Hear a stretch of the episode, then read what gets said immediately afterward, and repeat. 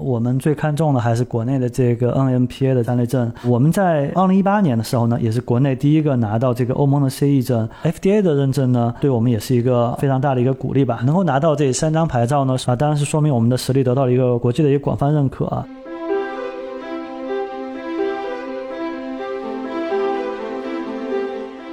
科亚医疗最近拿证的这个基于冠脉无创评估学的产品，它实际上呢，其实就是基于对冠脉的这个 CT 影像来进行一个精准的一个分析。这样的话呢，就能够指导后续的一些治疗方案，比如说需不需要放支架，还是说仅仅通过药物治疗就能够解决问题。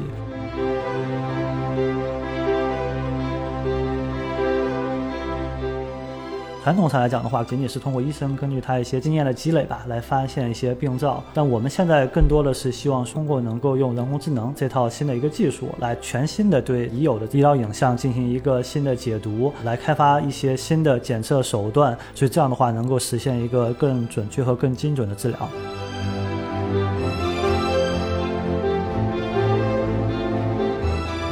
医学本质上它还是一个自然科学，本质上来说的话，它并不是像涉及到审美、涉及到艺术创作，所以我觉得完全有可能是用机器来去替代的。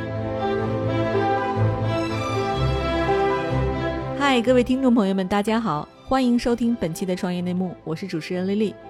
这是一档由 GGV 纪元资本发起的访谈节目，旨在为中国的听众提供更具专业视角的创业话题沙龙。我们深信，听故事是人类的古老本能，也将在每一期节目中尽可能的帮助嘉宾讲出他们最精彩的故事，讲出他们的创业内幕。亲爱的听众朋友，大家好，欢迎收听本期的创业内幕，我是主持人丽丽。本期我们请到的嘉宾是科亚医疗 CEO 宋琦，以及大家非常熟悉的 GGV 纪元资本执行董事吴晨瑶 Joshua，两位跟大家打个招呼吧。Hello，大家好，呃，我是科亚医疗宋琦。啊，大家好，我是 Joshua。对，大家都知道哈，今天听这个名字，我们就看得出来，我们要聊一个跟医疗有关的话题。但是呢，其实 GGV 呢是不直接投医疗的。那今天这家公司呢就很有意思了，它是一家人工智能加医疗的一家非常领先的公司。要不然，我们请宋总先介绍一下自己和科亚医疗这家公司吧。好的，谢谢 GGV 的邀请啊，我先简单介绍一下公司的一个基本情况。科亚医疗是一家人工智能的医疗器械公司啊，我们致力于说用 AI 来赋能医疗影像，还有医疗大数据信息，来打造这个新一代的基于人工智能的一个医疗器械的平台。科亚医疗呢，成立于二零一六年，我们现在经过这个五年的快速发展啊，我们已经成长为一个世界领先的一个人工智能的医疗公司。在今年的一月份，我们拿到了国内首个人工智能医疗产品的三类证，这也标志着人工智能能够真正的应用于临床，是人工智能在医疗领域落地的一个里程碑式。的一个事件，同时我们也是国内第一个拿到美国第二认证以及欧洲 CE 认证的一个 AI 的医疗影像产品，这也充分体现了我们产品和技术呢得到全球范围的一个认可吧。这是科亚医疗的一个基本情况。对，哎，宋总，您介不介意用一些场景化的例子和简单的语言给我们介绍一下科亚医疗的产品和服务啊？呃，好的。科亚医疗其实主要还是做的人工智能在医疗影像上的产品。简单来说，就是医疗影像其实就像一个人体的一个地图。它能够提供从器官到这个组织，然后再到细胞，甚至再到包括这个 DNA、RNA 层面的各个层面的一个信息吧。科亚的产品呢，相当于说就是用这个人工智能来做一个人体的一个 GPS。比如说，它能够发现可疑的一些区域，比如说嗯哪的这个路断了呀，就像是有点类比于哪血管堵了呀。同时，它也能够导航，比如说它可以指导医生进行一个更精准的一个手术啊。同时呢，它还能够帮助这个精准的递送药物来进行治疗，就类似于现在咱。咱们依托于这个地图来送外卖等等吧。所以总之呢，就是我们觉得，就是说，在未来医疗加 AI 的整个服务体系呢，会是这个精准诊疗体系中的一个核心的组成部分，也是不可或缺的一环。那我们也希望说，在这上面能够发挥啊一个比较重要的一个作用吧。这可能也是目前科亚医疗主要产品的一个形态。哎，对，您刚才举的例子特别好哈，就是说，其实科亚的产品是把人体内部其实扫描出来一张 GPS 地图。对。那现在这个它的市场应用和普及情况是什么样的呢？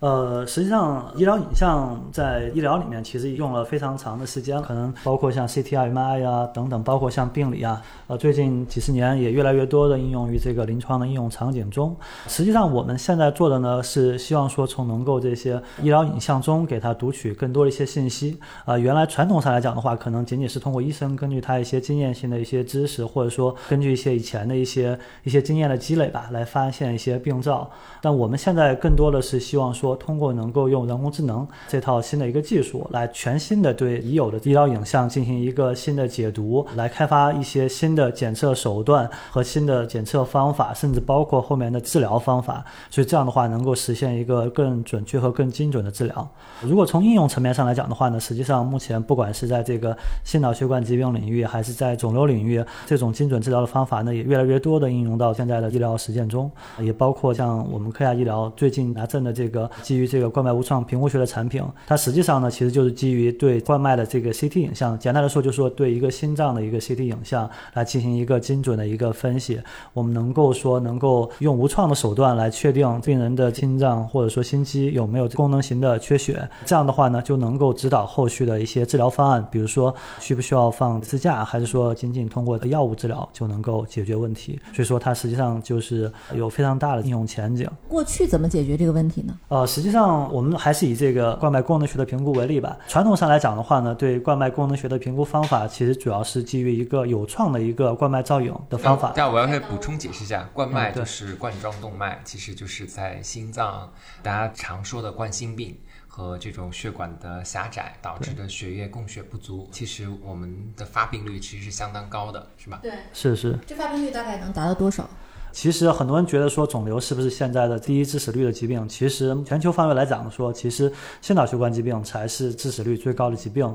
单以国内为例吧，国内每年的心血管病的发病率是超过三亿人，冠心病的发病率超过一千五百万人。这一千五百万人还仅仅是得到确诊的这个病例，但实际上啊，如果是算上潜在的患者或者说没有得到及时诊断的病人，他们可能总量会接近三千到四千万。所以说，它这个潜在的患者其实量是非常大。所以说，它也是非常严重的危害了人民群众的这个生命健康吧。所以说，对他的这个精准诊疗也是非常有必要的。如果是发现的不及时的话，会导致这个心肌的梗塞吗？呃，对，一般慢性疾病的话，它会导致这个心肌缺血，比如说胸痛、胸闷不舒服。但如果这个时间长了之后，有可能会造成心肌梗死等等，会带来一系列的比较严重的后果。实际上，这个冠心病它不仅仅对心脏有影响，它实际上还会对包括对脑部的供血，甚至对全身性的供血也会造成一些比较大的一些影响。像包括现在像一些脑卒中呀等等的疾病，其实很多时候也是由于这个心脏的供血功能出现了问题而导致的。所以说，如果冠心病或者说与之相关的一些循环系统的疾病没有得到很好的这个早期的诊断和治疗的话呢，会对健康带来一个比较大的一个影响吧。那一般大家好像传统中都是觉得说是自己的父母，可能我们的听众当中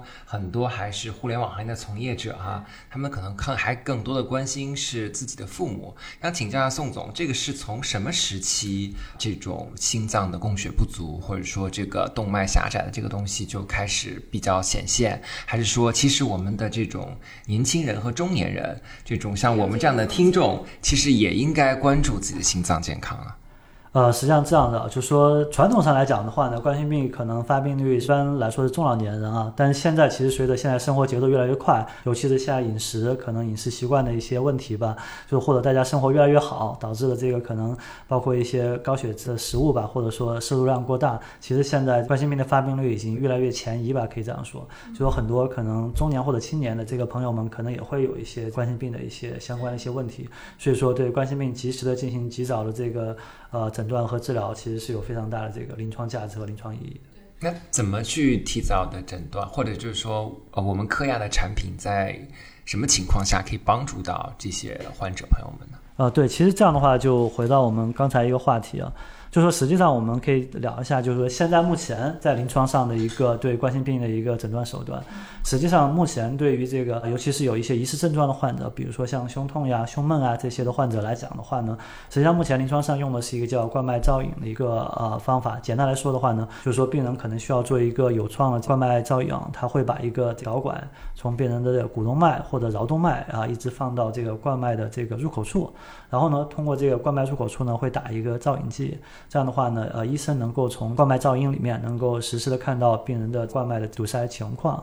啊，但这样的方法呢，其实有几个问题。首先，第一个是。它主要还是看的是冠脉的堵塞的情况，但很多时候呀，这个冠脉的堵塞情况并不能够真正反映这个冠脉的血流供血功能性的一些影响。嗯，可以举个简单的例子，可能比如说有些地方可能道路比较狭窄，但是狭窄的道路并不一定意味着说它会发生严重的交通堵塞。嗯，它实际上是根据这个地方的车流量，甚至包括一些其他有没有一些小路啊小路呀等等的都有影响。所以说，单靠道路的狭窄情况，并不能够真正的完全的反映冠脉。供血功能的影响，这是冠脉造影的第一个缺点。但第二个缺点呢，冠脉造影呢本身也是一个有创的一个检查方法，所以说它对病人会带来一定的痛苦和影响吧。这是它的两个主要的问题。就是一根长长的管子插进去是吗？呃，那个是 F 尔导丝。我们说的其实就是要做一个吃一个造影剂是吧？呃，不是不是造影剂，它还是会把一根导管从股动脉或者桡动脉，就从手简单来说从手上或者是腿上，会一直把那个导管一直放到这个心脏的这个入口处。对，然后再基于这个导管吧，往里注射这个造影剂，所以它本身还是一个，虽然它也是一个微创的一个怎么讲呢，检查手段吧，但对病人可能还是会有一定的伤害，这是一一方面。但另外一方面，刚才讲过了啊，它就是冠脉的狭窄情况，或者说道路的阻塞情况，并不一定能够真正反映这个供血功能。所以说现在其实临床上、国际上来讲的话，还是用一个叫压力导丝的一个检测技术。简单来说的话，它会是把一个压力导丝从刚才的导管处，再一直往里进行延伸，一直放到冠脉。阻塞的远端跟近端，简单来说的话，就是放到这个狭窄的前和后，然后这样呢，它能够测量这个狭窄远端跟近端压力的比值。那如果这个压力比值下降的非常厉害的话呢，就证明这个地方的供血功能相对受到了比较大的一个影响。这样的话，国际上的金标准呢，就需要进行支架的一个介入治疗。如果这个比值下降的不太厉害的话呢，那一般的话，药物治疗也可以解决。但这个方法呢，它的主要缺点呢，首先第一个是它因为是基于一个有创的冠脉造影嘛，所以说它本身呢也是会给病人造成一定的痛苦吧，这是一方面。另外一方面呢，就说啊，目前压力导丝的费用也是比较昂贵的，啊，目前一根压力导丝的费用大概是在一万块钱到一万五之间，所以说那整个检查费用加起来呢，可能会到一万五到两万块钱。所以中国一年真正做压力导丝的病人的数量是非常少的。呃，对，非常少，每年中国可能不到一万例的这个。压力导致的测量吧，所以说目前国内的病人其实他非常需要一个精准的方法来判断这个病人到底有没有发生功能性的缺血，所以判断的精准度比常规的造影要高，但是它的成本跟对病人的这个有创的程度又要比压力导丝要更低的这样的一种方法。呃，严格来说的话，就是说我们其实现在更多的还是需要一个，就是说是能够有一个。啊，怎么讲呢？对无创的一个方法，首先是我们要解决几个问题吧。首先，第一个，如果一个方法能够得到一个早期的应用的话，我们觉得需要有解决几个问题，尤其是用于早诊早筛阶段啊。首先，第一个，它的价格必须是相对比较低廉的，这样病人也能负担得起。第二块呢，就说是它对病人的这个伤害要尽可能的小，或者说没有。第三块呢，它必须要达到一定的准确度，这样的话呢，才能够有一个大规模的推广。那所以说，我们现在科亚医疗研发的这个。像今年首个拿证的产品啊，是基于用一个无创的办法进行这个冠脉的无创的功能学的评估，我们呢就刚好满足了以上这三个条件。啊，首先我们这个检查呢是基于一个无创的 CT 的一个检查，基本上说它对病人的伤害或者说痛苦呢能够降低到一个最小的一个程度。第二块呢，我们的这个费用相较于这个有创的这个造影和导师相比呢，肯定是比较低廉的。当然，这个价格本身，因为现在还正在在物价局的这个核准当中，所以说现在还不能有一个准确的答案。但肯定会比压力导师和造影的费用要更加的一个便宜，这是肯定的。第三个呢，我们这个技术呢，实际上呢，它是通过对影像基于人工智能的话，做一个无创的一个冠脉重建，然后呢，我们用人工智能技术呢，来模拟血流在这个冠脉中的流动的情况。这样的话呢。我们能够无创的计算出各点的这个压力值，所以说呢，它实际上比传统的仅仅基于造影的这个狭窄程度评估呢，能够更加的精准。同时呢，它和有创的这个压力导师相比啊，它的已知率或者说准确度达到或者超过了百分之九十。所以说这样的话呢，也证明了它的这个准确性是非常可靠和非常高的。所以说它也非常适合早诊这个检测手段。啊，那实际上今年在国家药监局给我们颁发首个人工智能医疗产品的这个说明书里面也明确说了，就是说咱们这款产品呢，首先是能够应用于患者的这个早诊和早筛，具有这个显著的经济和社会价值。这也代表国家药监局对我们产品的一个官方的一个评估吧。对，是一个官方盖戳的一个产品哈。对，周帅，我知道，就是其实我们从前年开始就积极的在看人工智能辅助诊疗这个领域了。就是你为什么最终选择了科亚的这样的一个赛道？你怎么看这个赛道的机会呢？啊，其实我们 GGV 一直很关注 AI 加的这些领域，包括 AI 加医疗这样的领域。其实，在这个领域里面，比较多的创业公司还是集中在影像类，尤其是在早期的时候，更多的是从肺结节这样的产品入手。那么，这样的产品有很多，但是 GGV 我们其实并没有在那个时间点布局，总觉得那些产品的第一个是不用说，他们是还没有获得医疗器械三类的牌照，所以更。多的还是以一个科室合作的方式进入到影像科。那另外一个，我们觉得这个单纯的靠机器学习跟标注的数据来解读这个片子的话，我们觉得其实这个壁垒呢还是偏低了一些，所以一直没有找到合适的标的。一直知道科亚这个公司，但是看到了它被国家文监局批准了那一刻。我们觉得，哎呀，这个时机点到了，然后赶紧来跟宋总聊。我们发现说，科亚的产品，不论是它的已经获得的这种临床数据上看，和刚才宋总所介绍的它在技术上的优势，和对于患者来说，它能够是一个非常低成本，不管是经济成本还是病人的痛苦，同时又是一个非常高标准的，就医学上来说，它能够最符合、最接近金标准的这么一个诊断的标准。那么这个在临床。上来说的话，当然我觉得是非常巨大的意义，而且就好像以前我们得了，在一些刚才宋总描述的，就是心痛的这个时候，到了医院，医生告诉你，你要么做冠脉造影，对吧？要么就吃药。所以这个对于病人来说，其实是一种很难受的情况，他不能够百分百的确诊。但是如果说他要想确诊的话，他要必须去做一个有创的这个手术，而且这个手术呢，整个的过程还有就排队等等这些事情，其实对于病人来说，它是一个选择，还不要说这个价格。所以我觉得有了科亚这样产品之后，我自己觉得说，如果真的我周围有朋友、父母或者是亲人，他们在遇到这样的情况的时候，感觉一下子多了一个可以信赖的手段。所以这一点上真的还是蛮打动我们的。就是有些时候，你知道，投资人在投一个产品的时候，他自己会觉得说这东西好，喜欢，想用，想推荐。那我觉得这个一般来说，绝对是一家好的公司。对，当然，哎，周硕，你刚才就有个点很有意思哈，你说你看了很多项目，但是觉得他们的护城河比较低。那我就问一下宋总吧，就是您这个产品它的技术门槛和护城河到底在哪里呢？呃，实际上咱们这个产品啊，它从原理上来讲，刚才也简单介绍过了，它实际上是通过这个人工智能技术来分析冠脉 CT 的影像，从而能够模拟血流在冠脉中流动的情况，从而得到一个冠脉供血功能的评估。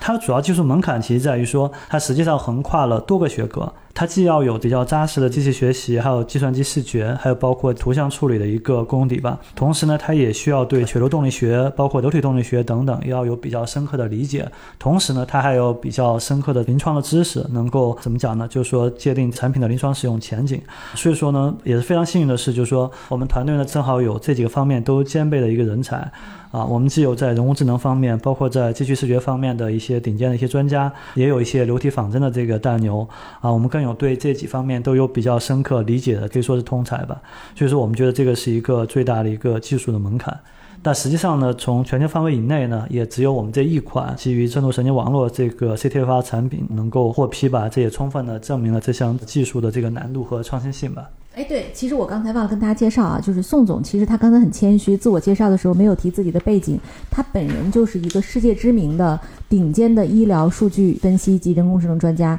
并且也在 GE 全球研发中心工作很多年哈。哎，宋总，您刚才提到说这个产品啊，您跟招帅都不约而同提说，哎，都希望患者都能够用到。我想问一问，现在我们有哪些地区的多少个医院已经使用了科亚的产品呢？呃，实际上可以分为两个方面啊，啊，如果从这个科研合作来讲的话，目前在全国有接近两百家医院啊，我们已经开展了非常密切的科研合作。至于说临床诊断这块呢，我们是在今年的二零二零年的一月份，我们也是率先拿到这个三类证之后呢，我们也积极的开始了市场化的一个推广。但因为上半年的这个疫情的影响吧，所以说现在正在推进当中。啊，目前的话，全国已经有几个省份的物价基本上已经确定了。那接下来我们会进一步的推进这个进院的一个工作吧，所以说能够让这个产品能够尽早的投入到这个临床的这个实践中去。好，在这里，如果我们听友中有医院和医生的话，也欢迎大家积极的使用科亚的产品哈。对，然后这是一个有非常大的对患者的个人意义和社会意义的一件好事儿啊。那接下来就是刚才我们其实宋总反复提到的，让我印象很深刻的点就是三张牌照嘛。嗯啊，对，确实科亚是全球唯一一个同时具备了中国国家药品监督管理局。欧盟的 CE 和美国 FDA 三家机构三重认证的 AI 医疗器械企业，这三张牌照对科亚意味着什么呢？同时，我也很想问问宋总，在三个国家和地区申请医疗牌照，它的要求有什么样的不同？有什么有趣的故事可以跟我们分享吗？好的啊，首先我们作为立足于国内的一个企业吧，我们肯定最看重的还是国内的 NMPA 的这个三类证，这个也是国内第一个人工智能的医疗产品获证，也标志着人工智能的产品能够第一次真正的应用到临床上，它也是这个国内人工智能在医疗领域落地的一个里程碑式的一个事件吧。所以说，这个我们也是非常的激动啊，能够拿到这个第一。呃，我们在二零一八年的时候呢，也是国内第一个拿到这个欧盟的 CE 证啊，当然这也是我们当时作为企业来讲的话，拿到了第一个合规认证吧，当然也非常有意义。FDA 的认证呢，对我们也是一个非常大的一个鼓励吧，因为这款产品的临床呢是呃完全在美国做的。那当时我们在美国有超过三百家医院和影像中心的一个参与，也充分体现了我们产品的一个技术实力。能够拿到这三张牌照呢，首先当然是说明我们的实力得到了一个国际的一个广泛认可，同时呢也体现了这个我们国际化的一个布局的一个雄心还有能力吧。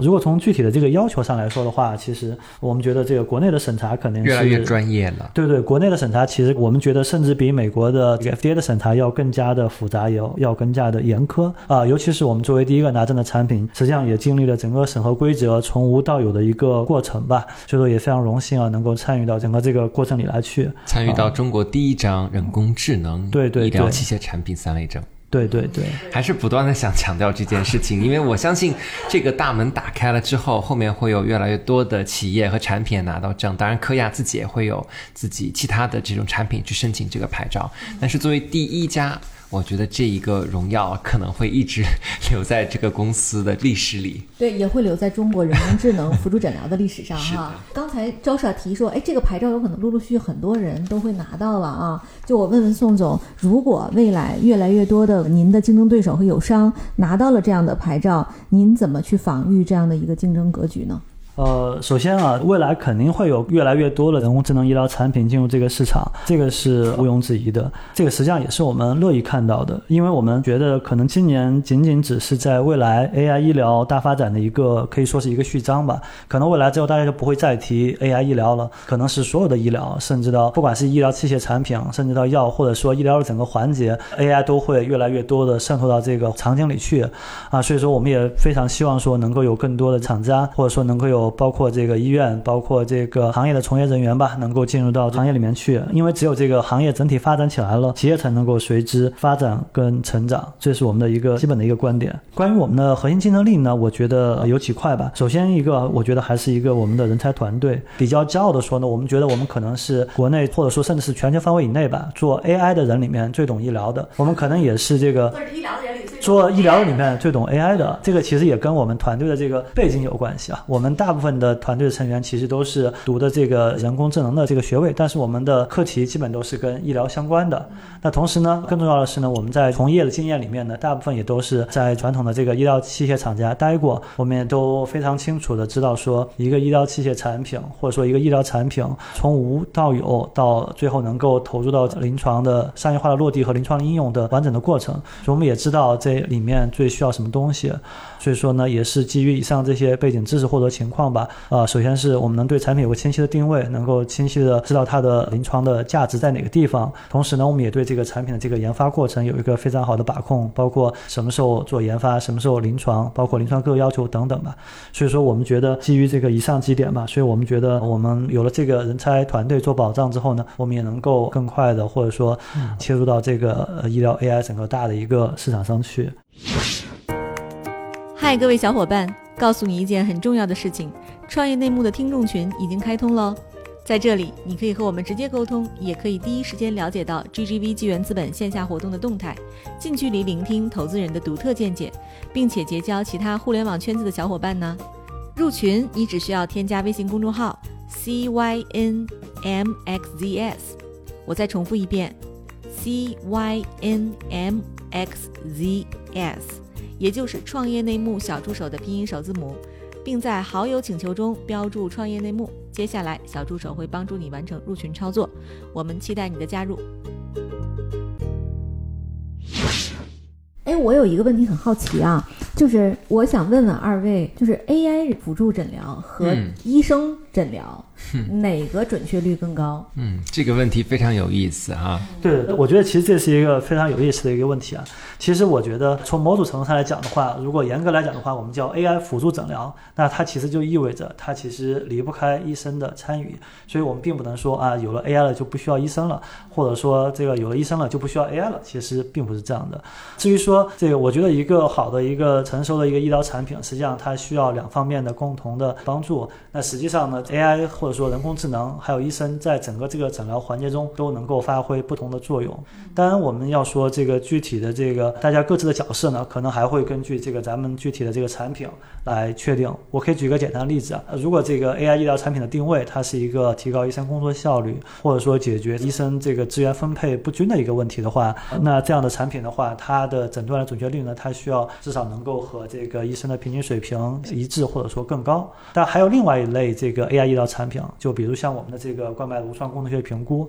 它实际上是提供了一个新的一个检测手段，给医生提供了一个新的工具。但这样的话，实际上，因为如果按照以前的情况，不管是再有经验的医生，他也没法判断出病人到底有没有一个功能性的缺血，因为他没有这样的手段，没有这样的工具。所以这样的话呢，我们实际上 AI 是给医生提供了一个新的检测手段，提供了一个新的武器，来帮助他们来进行一个更精准的一个诊疗。所以从这个角度上来讲的话呢，他们实际上是弥补了。或者说给医生提供了一些新的一些检测手段吧，所以说这个可能如果要说这个准确性的话，可能还真的得从这个不同的角度上来出发。那甚至有一些产品，它的研发目的可能是为了节省医生的工作时间，或者说能够提高医生的工作效率，降低医疗事故率，呃，降低医疗事故率，或者说降低医疗成本。所以说它有非常非常多的这个不同的切入点。所以说很难说用一个完整的一个数值上的一个评价啊，但是我可以说，像我们的这个无创的冠脉功能学产品，我们和这个有创的方法相比呢，我们的准确性是超过了百分之九十的啊，所以说呢，这样也证明说它具有这个非常好的这个临床意义和价值吧。嗯，哎，教授，你有没有感觉这其实跟我们之前谈的森易有一点点异曲同工之妙，对吧？森易也其实是就是用大数据做人工辅助诊疗，嗯，然后他只把诊断报告进行这个上传到这个大数据系统里，是。是不是？是的，说实话，其实说你要问我的刚才那个问题的话，我可能长期来看我会更加乐观一些，因为我觉得医学本质上它还是一个自然科学，虽然它有很多基于统计、基于大量的样本去获得这种对普遍人群的这样的一个结论的这样的一个科学，所以它本质上来说的话，它并不是像涉及到审美、涉及到艺术创作，所以我觉得完全有可能是用机器来去替代的，甚至。你要问我说，机器来做自动驾驶跟机器来给病人看病，哪个更有挑战？我甚至觉得，可能这人工智能在医学的参与可能会比自动驾驶还要来得更快。我完全同意，我完全同意。我想象刚才二位描述这场景哈，我理解应该类似于现在智能汽车中的一些功能，辅助驾驶功能，就是其实我完全。脱离司机去开车这个事儿是不太现实的，因为有伦理问题。对，有伦理问题。更主要的是，它其实涉及到一个交互对象的问题，嗯就是如果说马路上有人在驾驶，你这边是人工智能就不太现实。嗯，对，他说都是无人驾驶的，其实相对是安全的。嗯但其实看病是一个相对简单的环境嘛，嗯对吧？所以我倒是觉得也有可能。但其实你看，有了无人驾驶辅助驾驶功能啊，嗯其实现在我们已经有自动停车是一个非常常见的功能了，对吧？对好。我们刚才其实要提到说，这个医疗器械或者叫医疗人工智能辅助诊疗这个领域，我们就不得不提啊。现在其实，在欧美市场里有大量的巨无霸都在做类似的市场上的积极尝试，比如说像辉瑞啊、GE 啊等等。就是我很想问问宋总，咱们怎么看待这些外企巨无霸？就是这样的一个生态里，我们是一个什么样的生态位呢？呃，实际上这样说吧，就是说我们觉得在人工智能医疗可以说是一个新兴的一个行业，或者说场景里面，我觉得我们和所谓的行业的巨无霸们谈起来呢，我们觉得更多的还是一个合作共赢的一个关系。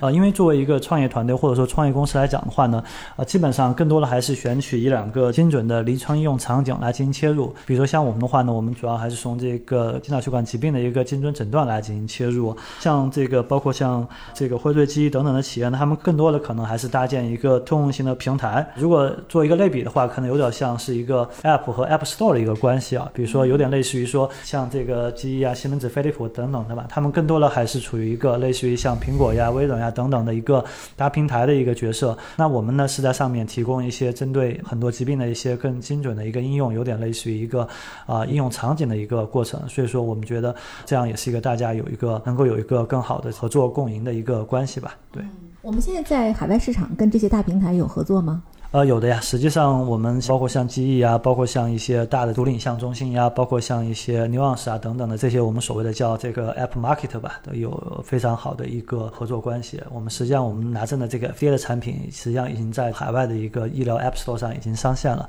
也是通过大的这些 PAX 厂商，尽快的能够部署到这个医院中去。对哎，宋总，我问问您一个个人问题啊，就是其实您在海外已经有多年的工作经验，并且已经本身是一个专家了，是什么契机促使您回国创业呢？当时为什么选择医疗 AI 影像行业呢？我我其实可以先回答一下为什么选择这个医疗 AI 影像行业这个问题啊，这个问题其实是比较关键性的问题。当然，首先第一个是怎么讲呢？就说是选择一个行业，必须对这个行业有爱好或者说有兴趣。那我实际上从我的这个 PhD 的阶段来讲的话，我们就一直做的是人工智能在医疗影像上的一个应用吧。所以说在这块呢，也是有多年的一个积累，所以说呢，也对这块可以说是非常的有一些个人的这个喜好或者爱好吧。所以说这个可能是出发点，因为我觉得做任何一个事情，如果自己不喜欢的话，可能很难做好。但第二块呢，我们也觉得就是说，AI 医疗其实经过多年的一个积累之后呢，也到了一个快要成熟的一个时期吧，或者说是一个比较好的一个时间节点。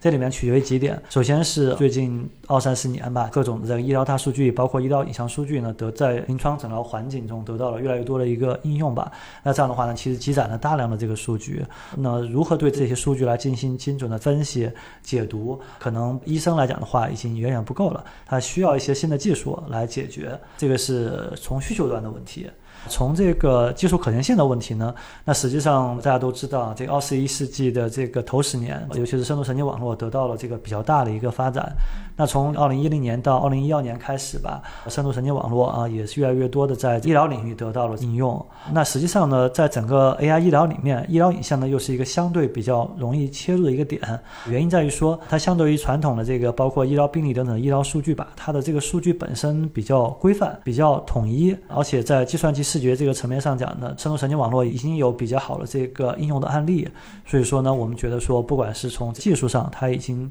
比较 ready 了。那需求端呢，我们也能看到这个明显的需求，所以我们觉得 AI 医疗呢一定会迎来一个大的爆发，这也是我们当时选择整个方向的一个原因吧。啊、至于这个第二个问题啊，为什么选择回国创业发展呢？其实也有一些机缘巧合吧，但也是因为我们当时有一个合伙人，呃，国内来的合伙人，更多的是呃一拍即合吧，都对这个方向有非常怎么讲呢？就是大家都觉得这是一个未来有非常前景的一个方向。然后我们也觉得说，尤其是在国内这样的环境下，人口比较多，呃，医疗资源的分布又不太平衡，可能对这块的需求会更加的急迫吧。所以说呢，这也是我们当时决定说回国创业的一个比较核心的一个原因。啊，当然呢，我们实际上觉得目前随着这个世界的不停的发展啊，已经越来越像一个地球村了。所以实际上我们也是，我们一开始呢也不仅仅是说，哎，我们着眼于国内市场，实际上我们也是不管是欧洲还是在美国，我们也都是进行一个整体性的一个布局，希望说呃医疗无国界，技术无国界，希望说我们研发的东西呢也能够尽快应用到这个全球的市场里面去，这也是我们的一个想法。嗯哎，教授，我发现就是你在投的这个创业者里哈，特别多 PhD，这个是你的一个投资上的偏好吗？我觉得确实，呃，尤其包括很多海归的 PhD，我觉得在未来就是这种技术驱动的项目上面，还是应该会有一个学科，就做研究的背景。我觉得这个 PhD 们一般都比较扎实，然后在数理功底上面和对这种细节的把握上面，对于这种技术产品来说，我觉得是非常需要但是难能可贵，就是说我发现很多的 PhD 们，他们是兼具了这种研究和商业的天赋。嗯，对，我是发现刚才其实宋总在讲的时候哈。他完全没有一个 PhD 的那种就是学术的样子，就是 PhD 大多数上来就先讲一堆术语啊，这就给人绕懵了。我也访谈过那个森毅的少典，就是少典和宋琦都非常像，就是他们上来能讲故事，对吧？就人体 GPS 啊什么这种例子，App 和 App Store 的这种区别，就让我一下就听懂了。那我就多问一句啊，就是宋总，您作为一个科学家，然后呢，现在作为一个管理者。你觉得这个身份上的变化遭遇的最大挑战是什么？呃，其实我个人觉得，就是说最大的挑战实际上还是产品意识吧。就是说，我们觉得作为一个科学家来讲的话，可能我们更多的会关注一个技术的一个先进性，以及它在中长期的一个潜力。比如说，像我们可能在研究机构的时候，我们更关注的是这个十年以后这块会发展成什么样，或者说二十年以后，甚至五十年以后，就是技术上会有呃如何的一个发展。但是可能如果作为一个公司来讲的话，你研究的是一个十年以后的产品，可能这个公司就 就，那这个公司就已经不在了，对吧？所以，所以对我们来说的话，我觉得就是说，如何综合的平衡一个产品本身的一个先进性，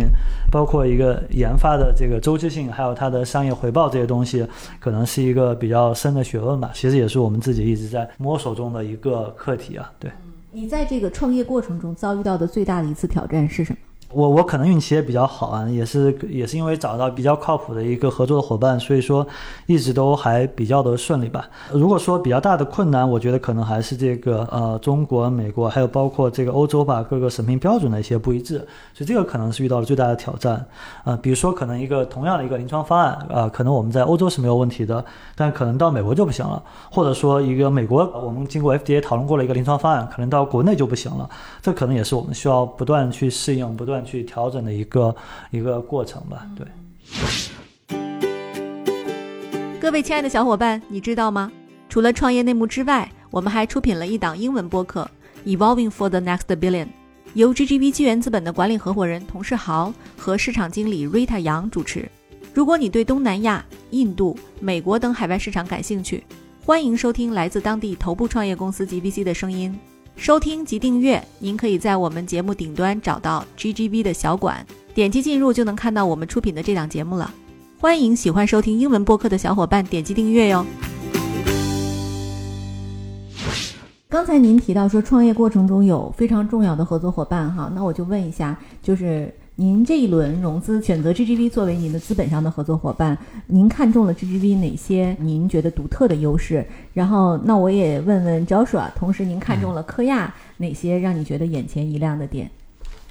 呃，首先呢，GGV 肯定毋庸置疑嘛，是国内最顶级的资本之一，对我们后续的发展，不管从这个品牌的宣传的层面，还是从资源的层面，都有很多助力。这个当然也是我们非常看重的。第二呢，当然也是我们跟 GGV 的像吴总呀。副总呀，还有包括这个陈总交流的过程中发现，就是说我们觉得 GGV 非常的非常的专业，尤其大家的很多观念也非常的契合，尤其是对公司的一个发展的节奏，包括对长远目标等等，也都有非常一致的一个看法吧。所以说，我们觉得选择资本合作伙伴，其实本质上就是选择对的人。那大家这个聊得来，对吧？大家对公司有一样的看法，我觉得这个其实是非常重要的吧。这个可能也是我们这个有幸能够跟 GGV 达成合作或者走在一起的一个原因吧。嗯，我觉得首先科亚的产品是立得住的。那我觉得这一点上来说的话，在我们见了那么多 AI 加医疗的公司中是不多的。第二，我觉得就是其实刚才宋总也提到，就是说除了这种产品之外呢，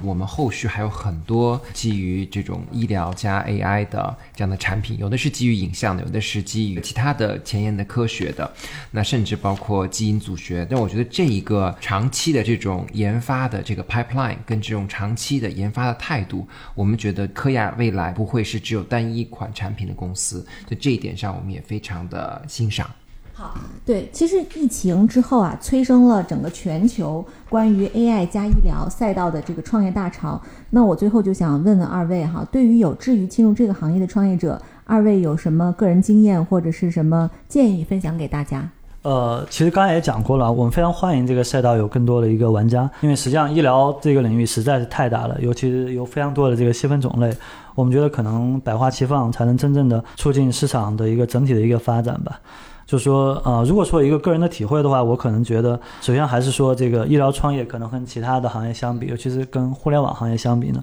它需要有更多的耐心和时间。可能需要这个五到十年才能做出一些这个初步的一个成果，所以说这个能够潜心的在这个领域做出这个一直钻研或者说一直打磨产品和技术吧，我觉得是非常重要的。当然，另外一块呢，就是说我们也是希望说，如果这个有能够有这个，包括我们的合作在选择合作伙伴的时候，包括选不管是资本还是这个创业团队的时候呢，也需要对这块能够有一个比较清楚的一个认识，就是我们做的可能不是一个短期的一个事情，可能是需要一个较长的时间能够做的事情。嗯啊，同时对这个呃技术角度上来讲的话呢，我们也需要花一些很长的时间来尽可能的这个啊把这个技术打磨好。啊，把这个产品做好，我觉得这个可能是最重要的一个东西吧。嗯，我觉得除了刚才宋总说的这个要有长期的这种打算之外，我觉得另外一点值得补充的就是说，目前我感觉到了当下就是中国的这种监管的环境，尤其是药监局是 NMPA 在这方面的一些比较开放的态度。那我觉得这件事情是很值得很多的创业者，尤其是还在美国的这些准备要创业的小伙伴们回国去投身到创业。业的这么一个很好的时机，那包括科亚，其实在发展当中也得到了，不管是药监局也好，还是地方政府也好，包括深圳的一些大力的支持，我们感觉到这个赛道其实是在中国接下来可能会迎来一个黄金的时期。那么其他的这种创业公司，其实是创业者，其实可以考虑按照科亚这样的一个思路，就是说我先拿到一个产品，那这个产品是有药监局批文的一个产品，然后。跟医院进行深度的一个合作，以这个产品为基础，再去构建这个技术的平台。那我觉得这样的一个方式，可能是今天看到，就以以科亚为代表的一些现在除了科亚之外，已经有第二家、第三家、第四家了。那么去打造的这一呃这条路，那么我觉得拿到了一个批文之后，有一款产品上线之后，我觉得会跟医院。跟患者、跟这这行业里的这些销售们的机构建立起来一个很好的联系，我觉得这样的话会是一个能够是在这种 AI 的道路上，因为是长期而艰巨的道路上，我们会有一个阶段性的一个成果的这样的一个方案。对，我们也希望能够科亚能够小步快跑、快速迭代，哈，迅速的抢占这个市场。好，现在就是我也想问问宋总啊，就是咱们如果有志于加入科亚去投身这个大行业的一些从业者，或者是说我们的医院想要跟咱们合作，有没有什么渠道可以官方找到我们呢？呃，科亚我们有自己的这个微信公众号，也欢迎大家能够关注。当然也有包括我们有我们的网站，包括有我们的各种联系方式都在上面，所以也非常欢迎，就是啊各位能够来。科亚也处在一个高速发展阶段，所以我们也非常需要各方面的人才的加盟吧。所以也希望这个能够趁这个机会，能够找到这个这个有志于加盟科亚的人才也好，或者说愿意跟我们合作的这个合作商也好，或者是有愿意跟我们一起合作的这个医院也好，我们都非常的欢迎。对。好，所以大家在网上搜索“科学的科，亚洲的亚，科亚医疗”就能找到我们了，或者是在我们的节目下方，然后直接联系，然后我们的小助手会帮忙大家介绍科亚医疗的朋友们。本期节目到此结束，谢谢大家的收听，再见。谢谢，再见。